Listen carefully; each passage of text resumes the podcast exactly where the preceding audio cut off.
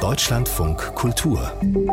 Alltag anders. 6.40 Uhr ist es hier in Rabat. In Prag ist es 7.40 Uhr. In Rio ist es 2.40 Uhr. In Neu-Delhi 11.10 Uhr. 13.40 Uhr in Shanghai. Heute Personenkult.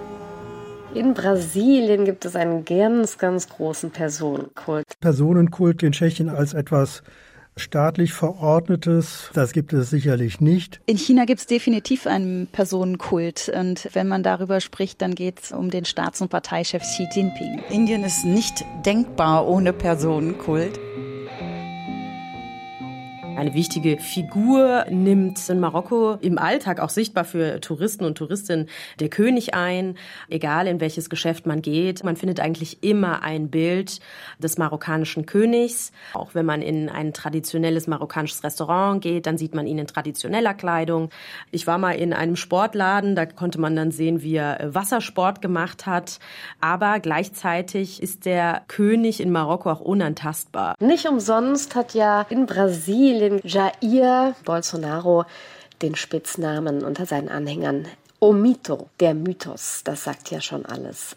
Aber der Personenkult hat nicht angefangen mit Bolsonaro, sondern er betraf auch den linken Politiker Lula. Auch um Lula gab es einen großen Personenkult. Die Menschen folgen hier weniger einem parteipolitischen Programm bei den Wahlen. In der Politik zählt vielmehr das Charisma der Person. Es gibt etwas wie große Verehrung immer noch für Tomasz Masaryk, den Staatsgründer der Tschechoslowakei. Es gibt große Verehrung auch immer noch für Václav Havel, eigentlich immer mehr, je länger er tot ist. Nehmen wir zum Beispiel Karel Gott, als der gestorben war, kamen die Leute aus allen Landesteilen und haben sich angestellt, um ihm die letzte Ehre zu erweisen. Das war eine Schlange, die ging auf der einen Seite der Moldau los über die Brücke und ging auf der anderen Seite der Moldau wieder runter. Der Personenkult um Xi Jinping, dass er ja auf Tassen und Tellern, habe ich auch schon gesehen, aufgedruckt ist, aber auch hat Xi Jinping ja auch Bücher geschrieben, die verkauft werden. Jetzt natürlich gab es ein paar Ereignisse mit dem Lockdown der Covid-Maßnahmen, die viele Geschäfte auch vor allem in Shanghai ruiniert haben, muss man schon sagen. Da habe ich schon auch durchaus sehr kritische Stimmen gehört, aber den Staats- und Parteichef jetzt persönlich zu kritisieren, das kann einen ganz, ganz große Schwierigkeiten bringen. Ob das Politiker sind, ob das Gurus sind, ob das Schauspielerinnen und Schauspieler von Bollywood sind, hier werden Menschen einfach glorifiziert und ich finde es extrem bei den Politikern in Indien. Nehmen wir mal einfach den Premierminister jetzt zum Beispiel, den aktuellen Modi. Es gibt kaum eine Straße, wo ich nicht ein Foto von dem sehe. Er selber bezeichnet sich auch als Gott und viele andere würden ihn auch als Gott bezeichnen oder als superhuman, als übermenschliches Wesen.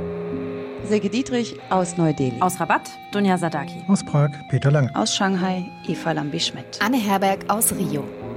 Ich lebe in Rio im Stadtteil Urca und hier ist der Sänger Roberto Carlos zu Hause. Der hat ja ein Haus. Und wenn sein Geburtstag ist, versammeln sich wirklich jedes Jahr Massen von Menschen vor seinem Haus, singen ihm seine eigenen Lieder als Ständchen und bringen ihm sozusagen eine Ehre entgegen. Also um diesen Musiker besteht auch ein absoluter Kult, der von Generation zu Generation vererbt wird. Und das ist komischerweise ein Musiker, den wir in Deutschland gar nicht so kennen, wenn wir an brasilianische Musik denken.